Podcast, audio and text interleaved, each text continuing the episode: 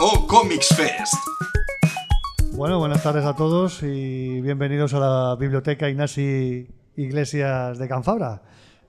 Tarde, tarde de sábado, tarde bonita, pues está, se está ambientando bastante esto y nos encontramos en un, en un sitio que, que en un poco de debate vamos a hacer un poquito de para los dibujantes y, y demás, el, cami el duro camino que se encuentran. ¿no? Y nos encontramos con Bill Martínez, buenas tardes. Buenas tardes. Nos encontramos con Ramón, buenas tardes. Buenas tardes. Con Cristian, buenas tardes. Hola, buenas tardes. Y como no, con el, nuestro anfitrión de lujo, Bowman. ¿Qué tal? Hola, buenas ¿qué tardes. tal? Aquí estamos. Para empezar un poquito, me gustaría conocer un poquito vuestros trabajos y sobre todo de cara al público que conociera que conociera vuestro trabajo. Vaya. Marví Martínez, empiezas tú, venga.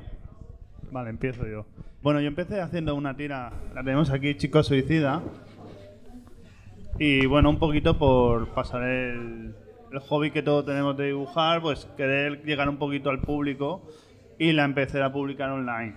Luego, lo típico de casa, tengo miles de libretas con muchos garabatos, muchas ideas, pero nada, nada concluso, nada concluyente.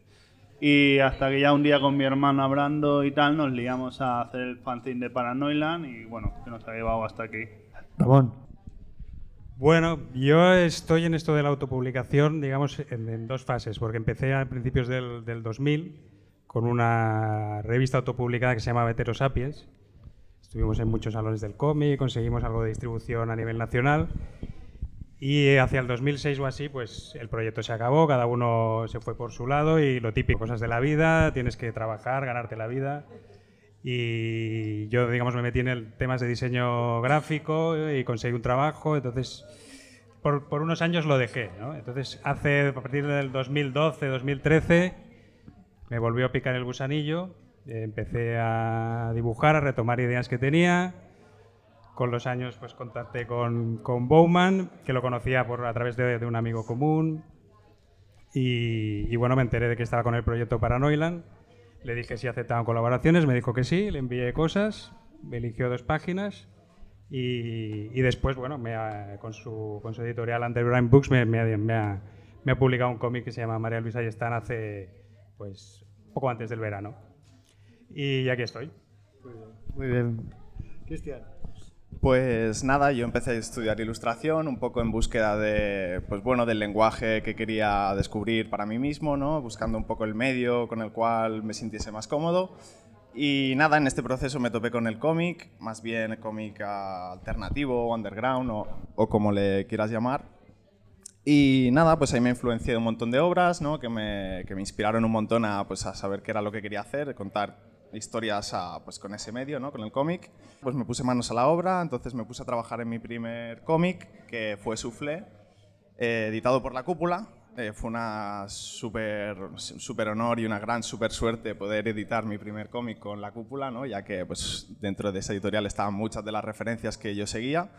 Pues ahí fue un poco el descubrimiento y a través de, pues, de esa experiencia luego ya me, me picó más el gusanillo y bueno, un poco a nivel de amor al arte, quiero decir que nunca me he tomado esto como un trabajo, pues he ido sacando un poco ideas cuando he podido y nada, y saqué, bueno, sacamos Soufflé con la cúpula y luego hicimos dos libros más con de Haviland, La mansión en llamas, y que Dream Makers y Mameshiva, que son un poco más cortos y más rápidos, pero bueno, están ahí. Y nada, hasta ahora también. Perfecto, Cristian. Bowman. Bueno, eh, en mi caso, eh, dibujar siempre ha sido desde pequeño, pero nunca me lo había tomado en serio. O sea, sí que he hecho pruebas, he participado en concursos, pero al final, primera obra, obra, te podría decir, es consideraría la de Paranoidland, la que hice Snaptube por entregas, porque hasta entonces he hecho un montón de cortometrajes de animación. O sea, yo como mi hermano, pues hemos sido autodidactas, a base de leer, de dibujar en casa, y ahora un poco después de Snaptube voy haciendo lo del fanzine torpe, que son historias cortas, y, y, con la esperanza de poder hacer uno un poco más largo de aquí en adelante. Pero bueno, al final obra publicada como tal es Snaptube y Paranoidland y los fanzines de torpe. Porque todos prácticamente eh, alternáis trabajos, lo que sería trabajos diarios, con, con, lo que sería el hobby, ¿no? De dibujar y crear historias, ¿no? Sí, sí, yo mismo soy vigilante de seguridad.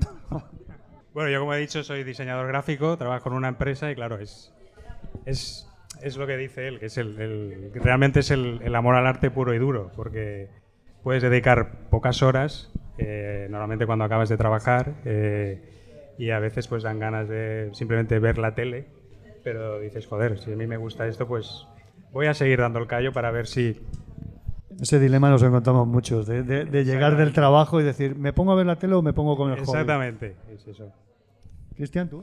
Pues un poco igual, la verdad es que intento combinar pues mis trabajos, hago trabajos de ilustración, que es un poco lo que me permite subsistir. Y, y nada, y aparte tengo otro trabajo, es decir, cada media jornada, que también pues me da unos ingresos fijos. Y después de todo esto, pues eh, sí, si queda algo de tiempo, pues lo intento invertir en, en eso, en proyectos de libros y cosas nuevas que tengo dentro de la cabeza. Bueno, ya estás viendo que es norma general, o sea que cada uno hacemos lo que podemos y si, seguimos aquí es porque nos gusta dibujar, básicamente, y nos gusta el medio, no porque nos estemos haciendo de oro. No, no, porque es la norma, porque el cómic, hay que ser realista, como no te vayas fuera, eh, Francia, bueno, Estados Unidos, ¿no? Los grandes transatlánticos no te da para comer, ¿no? No te da. Eh, una pregunta, una cosita. ¿Publicáis en la red? eh, ¿Os encontráis con cositas?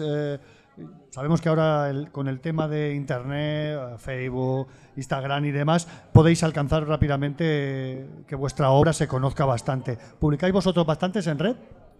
Bueno, a mí me cuesta bastante, no, no soy muy regular, pero más por falta de disciplina de, de ir publicando cosas, porque siempre hay alguna cosita nueva que vas haciendo. Pero sí que es verdad que sigo a mucha gente a través de Instagram y tal, que te permite pues, seguir a un chaval de, a lo mejor es lo que tú has dicho, de Bélgica o, o de China, que te flipa el estilo, que es totalmente alternativo, no nada comercial, pero a ti te gusta y, te permite, en ese sentido lo, lo veo muy bien lo de las redes sociales, para poder difundir tu trabajo. Que yo en este caso ya te digo que no, no me lo aplico, ¿eh? Bueno, en mi caso es un poco parecido, voy, soy bastante compulsivo y a lo mejor una semana que publico bastante y luego puedo pasar tres semanas que no, que no subo nada. Lo que pasa es que sí también soy bastante activo, miro bastante el trabajo de los demás y eso mm, también ayuda porque conoces a gente. Bueno, yo contacté con Bowman a través de, de, internet porque me enteré que estaba haciendo el Paranoiland. O sea que en eso sí que para mí fue útil porque al momento yo ya había contactado con él, oye, ¿necesitáis algo? Eh, ¿Se puede colaborar? Me dijo que sí y al, día siguiente ya le estaba enviando los, las muestras. O sea que sí que tiene esa utilidad de, de tanto demostrar tu trabajo como de ver el de los otros y- y hacer contactos. Bueno, pues un poco lo mismo. A ver, realmente sí que, sí que desde los inicios en que bueno, me puse a crear contenido gráfico o lo que sea, siempre me ha gustado el hecho de tener una especie de diario o red o bueno, espacio en internet en el que poder compartir mis cosas, ¿no? Ya sea un simple dibujo, un cómic o algo con más, más transgresión, ¿no?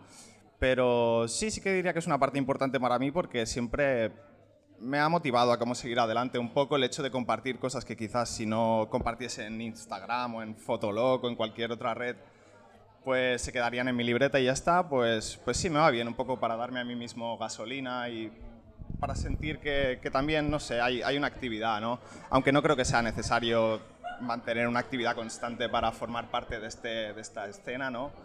Eh, sí, me considero un poco consumidor también de imágenes y aplicaciones de este tipo.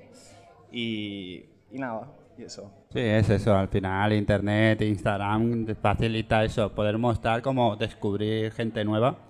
Y bueno, en mi caso también más irregular que todos ellos porque o tengo un proyecto entre manos o no enseño nada porque es que no tengo tiempo para dibujar o las mil historias en las que estoy metido.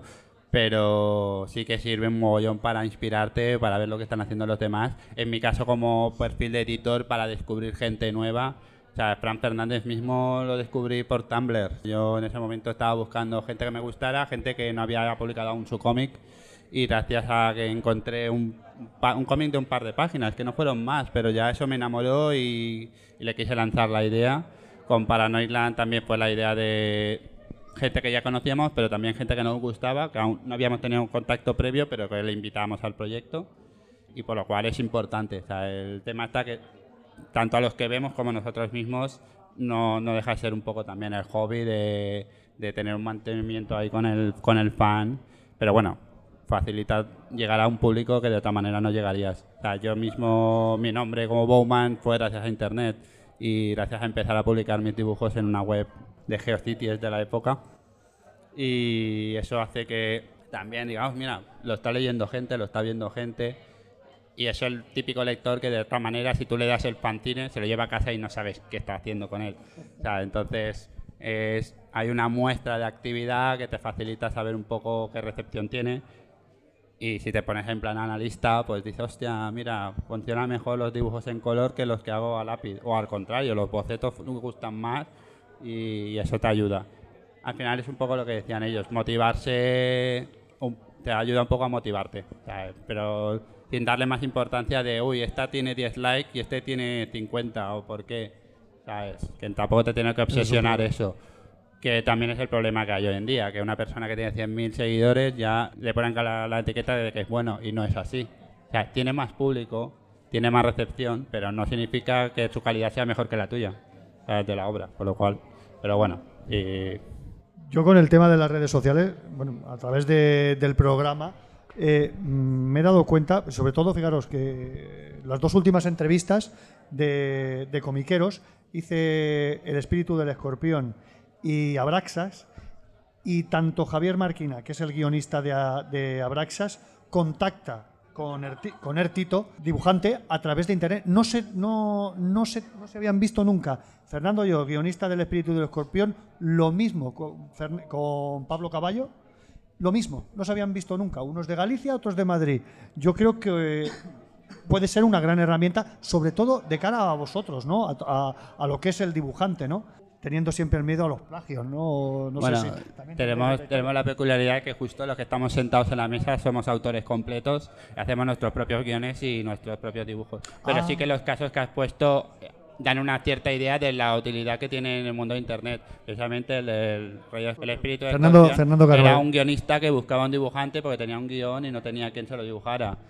Y en el caso de Artito con Abrachas, pues está guay por eso, porque a, Marquina le gustó el dibujo de este autor y le contactó. En este caso también es eso, gente que escribe, que no tiene dibujante, o dibujantes que no tienen ideas y le pueden llover un guion. Pero bueno, en este caso todos nos hacemos el propio guion, que nunca se sabe y siempre puede surgir colaboraciones de ese tipo también. Pues en, mi caso personal, eh, yo también soy autor completo, al menos lo que he sacado con con Underbrain y luego lo, que había hecho anteriormente, pero sí que es verdad que hace poco me contactó un, guionista porque había visto mis, cosas y le gustó y me dijo, ¿estás interesado en colaborar con guionistas? Y en principio, la verdad es, le, le contesté, hostia, pues nunca me lo había planteado, sinceramente. Y pensé, pues, ¿por qué no? no estoy cerrado, me envió un guion de una historia corta y en principio estamos estamos en ello, al menos voy a probarlo, a ver qué tal. Y en, esa pausa hasta que encuentro cuál va a ser mi, mi, próximo proyecto, porque entre las ideas que tengo aún me tengo que aclarar y ver cuál es el que me gusta más o cuál es el que tengo más cerrado, pues me lo toma como un impasse a ver qué tal la experiencia. Pero, pero aparte de, de, ser autor completo, pues sí que sirve para, no para descubrir solo, sino para colaborar directamente con gente que a lo mejor no conoces de nada. Simplemente este te contacta por Messenger y además lo bueno también de las redes sociales es que tú puedes, entre comillas, investigar a esa persona. O sea, vas a su perfil y sabes, vale, que no, no te está engañando. Exactamente. Y, y, sí, y pude, claro, en un momento puedes ver, vale, este realmente es un guionista de cómic, está colaborando con mucha gente y además tiene intereses comunes a los míos. O sea que bien. ¿Se puede decir el nombre o el nombre de la obra o del guionista? Sí, es Juan Alcudia. Y la obra se llama Un día menos en la oficina. Pero como los dos trabajamos y eso, pues vamos a paso lento pero seguro. O sea que esperamos que a principios del 2019 haya una historia corta. Cristian, ¿tú también haces las dos? ¿Guionizas y, dibujas? Sí, sí, uh, sí, al menos en estos tres proyectos. Bueno, realmente sí, todos los trabajos de cómic que he hecho siempre han sido con guion propio. Uh, lo que sí quería decir es que a mí, por ejemplo, las redes sociales me han servido mucho como para realizar proyectos colaborativos, ya sean fanzines o... Sí, cualquier tipo de publicación colaborativa, ¿no? En la que, bueno, pues te permite un súper un contacto súper fácil y directo con cualquier tipo de persona en cualquier lugar del mundo, ¿no? Y, bueno, sin más eh, herramientas necesarias que un email, ¿no? Entonces, yo creo que ese es uno de los mejores factores que tiene pues, las redes sociales, ¿no? Esta facilidad de contacto y de poder crear algo conjunto sin la necesidad de tener que estar físicamente juntos, ¿no? ¿Teméis al plagio? ¿Que os copien alguna obra, al- algún dibujo sobre todo y demás antes de, de pu- de- de publicarlo vosotros?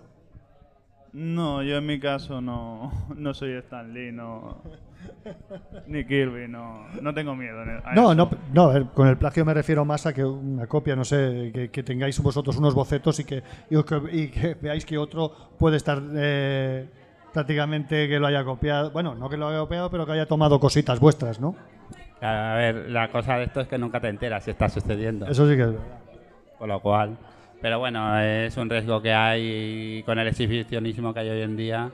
Es fácil y es más fácil que te estén directamente copiando y pegando la foto o el dibujo que redibujando o copiándote el estilo.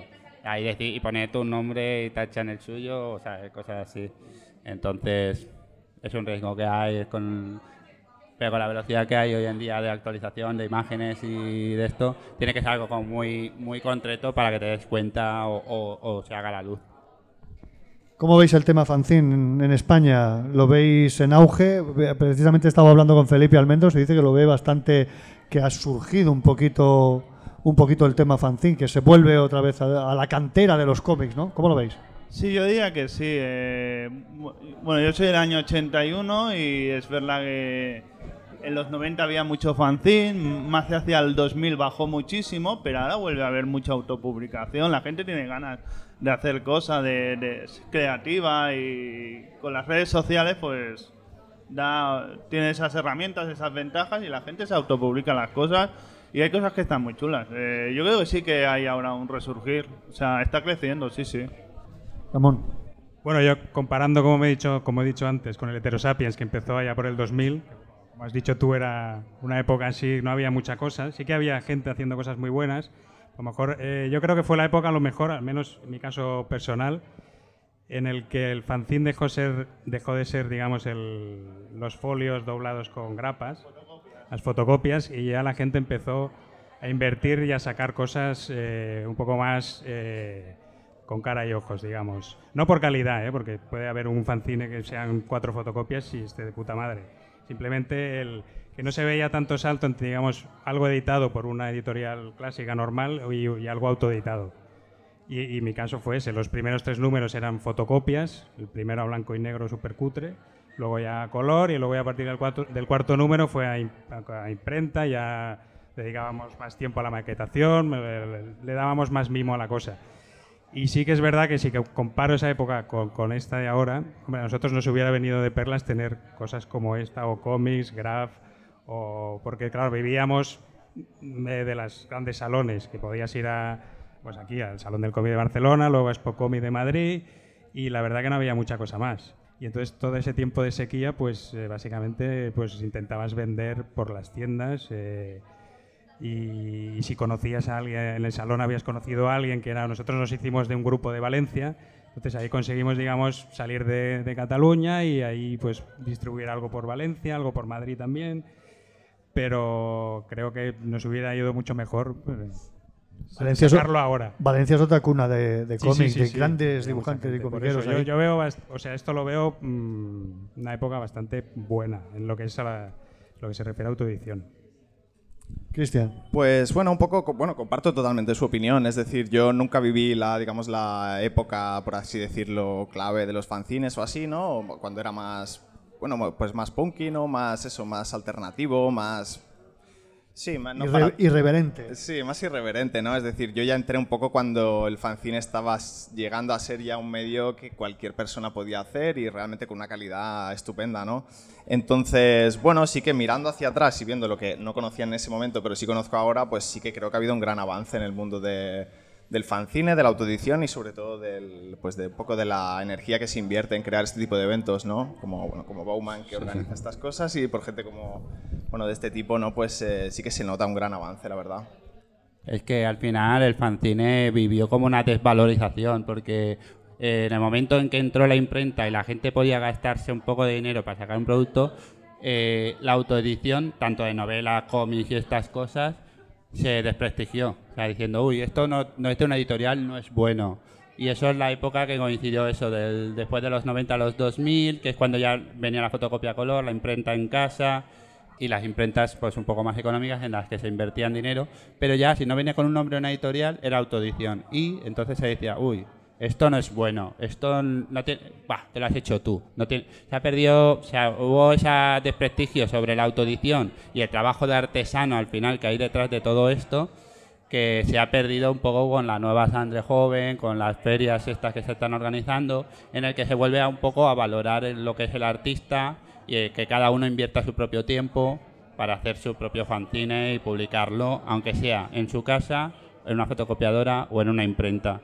Y claro, es eso de los 90, que era lo más punky, las fotocopias en cualquier forma. En el salón del cómic lo veíamos, gente que iba mm, con las tres gritando con altavoces pero en el momento que empezó ese baremo de autoedición más, entre comillas, semiprofesional, no estaba bien valorado que lo hicieras tú. Porque era como te lo estás haciendo tú, te lo tenía que hacer otro para que sea bueno. Y eso ya se ha perdido. Yo creo que aparte de la, la imprenta digital, la autoedición que se desprestigió, hubo ahí una cohesión con el auge del Internet. Nadie tenía Internet, íbamos a la biblioteca, a casa de un amigo. Al pasar a tener todo el mundo internet en casa, eh, claro, el espíritu del fanzine era eso, se juntaban cuatro amigos que querían hablar de películas de samuráis o querían hablar de no sé qué, y tú ibas y te comprabas y fanzine de Bola de Rat, de, de Captain Subat, de Oliver y Benji, y descubrías cosas que no sabías a través de los fanzines. Claro, con la llegada de internet abrías cualquier página, brot o buscabas información en Yahoo o Google ahora y tenías millones y millones de páginas de información de la película más friki que quisieras o del cómic que... Y hubo como un momento que, que, claro, la gente no supo... Hasta que ahora ya nos hemos regulado. Usamos internet para unas cosas y, bueno, y queremos seguir conociendo o, tener alcance a otras a través de los fanzines y por eso creo que ha habido un resurgir. Yo creo que, que aparte del resurgir, creo que también, eh, precisamente, el año, el año del premio de Paranoiland, estabais precisamente eh, en un sitio genial. Bueno, tanto vosotros como todos los, como todos los fanzines. Genial, prácticamente la gente subía de las escaleras, ¿no? Eh, estoy hablando del Salón del Cómic de Barcelona. Yo creo que se tiene que valorar el fanzine como cantera del cómic, pero la gran cantera, porque prácticamente entrevistas a mucha gente. Oye, no, es que yo vengo del fanzine de Nimio, yo vengo de Paranoiland, yo, yo vengo de Fancipote. Eh, en fin, vienen de prácticamente todos los dibujantes que están prácticamente dibujando a nivel internacional, vienen del fanzine. Entonces, creo que, aparte de, que estemos en buen momento, creo que hay que mantenerlo y, sobre todo... Y saberlo valorar, sí y entidades, y las entidades que estén ahí eh, con nosotros, vaya, hablando, hablando así. Espera, espera, espera. Si creéis que se hacen incluso demasiados fanzines ahora, es decir, si creéis que hay tanta gente que lo hace, como que, pues, mucha gente no os mola o cree. O sea, la, cantidad de personas que realizan da la cantidad de variaciones de fanzines que hay, hay un montón de temáticas. En No Comics, donde estamos ahora, eh, la selección se buscó en función de que fuera cómic, entre comillas, ilustración, pero las solicitudes venían gente que hacía poesía, gente que hacía relato, es gente que hacía fotografías, porque al final los fanzines es lo que tú te quieras editar y quieras mostrar a partir de tu propio proyecto. Entonces, la cantidad yo no creo que viene por el sector, sino por la variedad de lo que hay. Pero, por ejemplo, o sea, solo fanzines de cómic, ¿vale? Eh, es decir, porque a veces cuando, cuando, también hay mucha cantidad, pues a veces también se pierde la calidad, ¿no? Entonces, me gustaría saber, por ejemplo, un poco vosotros qué pensáis respecto a esto, ¿no? Es decir, lo que comparabais, pues, que yo que sé, que mm, no sé qué década, pues que los fanzines, lo que hablabais, ¿no? que era, sí, y ahora como que ha vuelto, pues, no sé, 2010 o lo que sea, me lo estoy inventando, hasta ahora. Entonces sí, con la masificación que dices, como que bueno, contrastar un poco, ¿no? A ver si os queréis mojar y decir algo. A ver, yo creo que es bueno que haya muchos. Es verdad que puede llegar a haber una masificación, pero siempre va a haber una autorregulación. La persona que haga una cosa que no tenga calidad, que no llegue a ningún, pues dejará de publicar. Y alguno que tenga algo de calidad o tenga un público, da igual, o sea, a veces ya no es la calidad. Si tiene un público y le va reclamando más fanzine y tal, pues seguirá en el mundillo. Pero por eso yo creo que es bueno que haya mucho y sí que es verdad que puede llegar a un momento que haya masificación, pero creo que hay una autorregulación ahí. Bueno, yo estoy bastante de acuerdo con él, eh, que creo que es que no, no, es que haya masificación en los cómics, yo creo que ahora hay, hay tal cantidad de avalancha de, de, de estímulos y expresiones artísticas, pero a todos los niveles. Cine, música, literatura.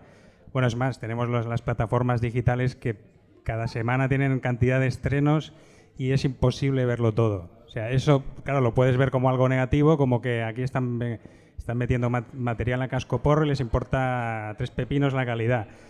Pero si, si eres alguien, digamos, fiel o, que realmente te gusta ese medio, en concreto el cómic, sí que buscarás lo que te interesa y a lo mejor harás esa criba. Y creo que es parte del público, porque todos los autores somos público y al fin y al cabo, o sea, es, tienes que hacer esa criba, buscar lo que a ti te gusta y no pensar que porque mmm, cada mes o cada semana salgan un montón de novedades, todo va a ser una, una purria. Además, con esto de las redes sociales también un poco predicamos entre los que ya están convertidos, digamos. Yo básicamente por internet me relaciono con gente que es que está a mi mismo nivel, que es aficionada y que no es que me descubra, es que a lo mejor está buscando estos contenidos y entonces me descubre, no me descubre por casualidad. No es que haga, no, yo no gano público que no sea aficionado al cómic en principio. Al menos de momento no estoy en ese nivel. O sea que yo lo veo como algo positivo, pero sí que es verdad que hay que hacer un esfuerzo tanto por parte del, del que crea como del que lo consume. Claro, también, por ejemplo, os lo decía desde un punto de vista más en plan purista, por ejemplo, si desde pequeños adolescentes empezasteis ya sea a leer cómics o también a hacerlos, por ejemplo, a mí a veces me pasa como que veo, yo qué sé, hay gente pues concretamente de, que hace fanzines de cómics que ves que no le interesa realmente el cómic, sino que quizá le, le, interesa pues yo qué sé, tener más followers o tener más amigos o poder salir y, y saludar a 50 personas, ¿no? Entonces es como también un poco eso, ¿no? O sea, que a mí me mola lo que hacéis, ¿sabes? O sea, estoy Pero bueno, ya lo que estás comentando ahora viene el problema un poco lo que decía él. Eh, al final se, se, coge como cabeza de turco a una persona como diciendo este es el que hace fantines y luego todos los medios replican la misma voz en vez de investigar precisamente todo lo que hay, toda la disponibilidad que hay. ¿Y qué pasa? Que siempre son los mismos. Y ahí pueden surgir esta gente que, Buah, haga lo que haga, me van a hablar, voy a conseguir followers y me van a invitar a todos los saraos. Ahí está el problema sí, ya de los medios o de los, o de los periodistas, encima de medios grandes impresos, de periódicos y tal, que siempre van a las mismas personas, aunque haya pasado tres años sin que haya publicado nada nuevo. Es decir, esta persona no está hablando del medio del fantine ni del cómic, sino está hablando de esa persona que conoce, que le cae bien y lo que tú dices, pues ya va a los araos porque sabe que les va bien, les van a invitar y le van a dar promoción gratuita. Entonces ya no es masificación, ahí el problema es que no hay, eh, ¿cómo diría? No publicidad, sino difusión, difusión correcta de lo que es el medio y de lo que hay. O sea, aquí en Ocomics tenemos gente que sí que lleva de otras ferias, pero hay gente que es su primera feria y tiene la misma importancia que la que lleva tres años. Pero los periodistas grandes o los que publican en medios grandes parece que eso les da igual, porque les van a lo fácil o van al amigo. Esto ya es otra historia. Y a vosotros dos, por ejemplo, ¿creéis que, como, que hay como una especie como de separación invisible que realmente todo el mundo sabe quién es, por ejemplo, el tipo de personas el cual estaba hablando Bowman y quién no? ¿Sabes? O sea, en general. Bueno, sinceramente yo no me preocupo por eso, es decir, creo que cada persona lleva su propia cruz, ¿no? Y las cosas caen por su propio peso, entonces creo que eso es un tema de cada uno. Pero bueno, en referencia a tu pregunta, sí que creo que es bueno que haya cuanto más cuanta más cantidad mejor, porque bueno, al fin y al cabo es un reflejo de, de, lo de los tiempos que corren, ¿no? Claro que habrá cosas buenas, habrá cosas malas, también hay libros editados que son mejores que otros, ¿no? Y bueno, como al fin y al cabo son medios infinitos, como la música, como el cine, como cualquier otro medio de expresión, pues creo que está bien que haya cuanto más mejor, porque el elenco donde elegir es más amplio, ¿no? Y al fin y al cabo, pues según tu criterio, elegirás una cosa o elegirás otra. Entonces, mejor que haya más donde elegir que menos, ¿no? Es lo que yo creo. También significa más cultura, es decir, Claro. que pues quizás es mejor que mm, chavales y no tan chavales, eh, sea quien sea, pues haga fanzines y no sé, no, no esté, no sé cómo decirlo. Sí, lo iba a decir, exacto, ¿sabes? O sea, mm, al, al menos como que está guay, ¿no? Que Sí, hay más cultura Claro, que... y aunque lo hagan por los followers, sí. igualmente quizás y esa es su razón de este, de- del movimiento en el que viven y del, mo- ¿sabes? Del paso de su vida en el que transitan. Quiero decir, cada uno tiene sus razones para hacer lo que hace, ¿no? Entonces, Sí, si realmente algo lo ha- alguien lo hace por esas razones, seguramente no durará mucho. Tendrá su, su momento efímero y, y luego pasará a otra cosa. Yo simplemente os digo que no se tiene que ser más. eh, no, se, to- no todo vale por tener más followers. A veces hay que, hay que poner mm, coto a algo, y- pero ya éticamente cada uno, ¿no? Yo he visto firmar cómics de gente que no lo había hecho. Es que a mí se me caería la cara de vergüenza firmar, por, por decir, para Noilan. Es que yo, eh, venirme un oyente del programa y decirme, oye, fírmame este cómic. eh, Esto yo no lo he hecho, ¿cómo te lo voy a firmar? Y yo he visto gente de, de programas de podcast que han firmado obras de, de Marvel o de DC y demás. Digo, pero ¿cómo puede? Digo, es que yo se me caía la cara de vergüenza. Y no, y claro, eso es por tener más followers. No. Pues no lo sé. pues Bueno, pero se pedía. e- es como el caso de Bocadillo de Atún. Eh, ¿Cómo se llama el youtuber este que ha dirigido? Wismichu, ¿no? Sí. ¿Cuánta gente, cuántas productoras van a poner un proyecto serio o dinero para que este señor haga una película? Alguna habrá por, por el tema de lo que hablábamos, de los followers y de estar en el candelero. Pero no, no irá más allá de un proyecto o dos. Hombre, es más, ahora actualmente hay eh, youtubers muy famosos que han sacado cómics.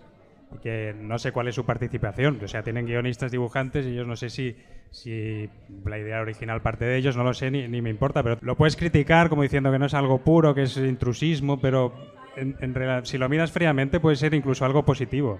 Porque puede ser una puerta de entrada a gente que no le hace ni puto caso al cómic.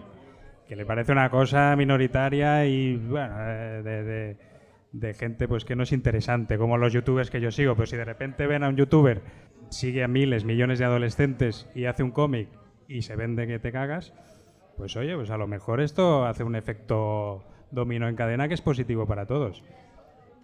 Y bueno, estas, este tipo de obras son las que oxigenan o alimentan que las propias editoriales, las que se arriesgan, editen a gente nueva. Porque tenemos el producto, digamos, prefabricado de "Oh, este tiene seguidores, muchos, cogemos a un dibujante, ponemos una idea y sacamos una obra. Dirás, uy, no es pura, pero al final vende, ganan dinero y gracias a ese dinero pueden invertir en nuevos autores. Eh, esto es lo que pasa en el mundo de la literatura cuando editan a los de Telecirco y estas historias que luego pueden sacar obras de noveles o sacar concursos para noveles, porque al final siempre el editor responsable tiene la espina de querer descubrir a alguien nuevo. O sea, eso es lo fácil, pero les va a ayudar a poder hacer lo otro. Y es lo que tú dices, va a traer nuevos lectores sí o sí. Bueno, yo siempre, ahora ya prácticamente para, para terminar, yo simplemente felicitaros, felicitaros porque la labor que hacéis es, es inmensa, porque perder después de vuestra jornada de trabajo, el decir, ahora me pongo aquí, dibujo, eh, sin saber lo, sin saber lo que te- si lo voy a vender, si, si lo voy a publicar o si nada más que por eso, por vender vuestra ilusión, yo creo que, que merecéis todo, todo mi respeto, vamos, desde esto que ha hecho Bowman, eh, el Ocomis Fest, que es, que es increíble y que yo llevo un día aquí y me lo estoy pasando pipa. Vale, muchas gracias. Yo quería acabar, ya te estamos hablando aquí de redes sociales, que cada uno diga su cuenta de Instagram y que los oyentes nos escuchen y nos sigan. Sí, es by Martínez 81. Pues yo es R a la casa, el, el Instagram y también el, el- el- el Facebook es Ramón Salas la casa. ¿Twitter no tienes? No, Twitter no. Yo soy más de imagen. Pues mi, mi nombre, mi cuenta sería Ken Sausage, eh, que realmente sería K-E-N, Ken y salchicha en inglés. Es un poco complicado de transcribir, pero bueno. Y sí, en todos lados me pongo igual, así que si ponen eso en cualquier lado ya supongo que sal- saldrá- algo saldrá. Bueno, en mi caso es Bowman Studios, sin la E de Studios, y ahí me encontraréis también en Instagram y en Twitter. Nenes, que muchas gracias y a seguir para adelante. Espero el año que viene que tengamos una tertulia también un poquito así como esta y podamos hablar de, de proyectos futuros y mejores. Vaya. Gracias. Gracias. Gracias.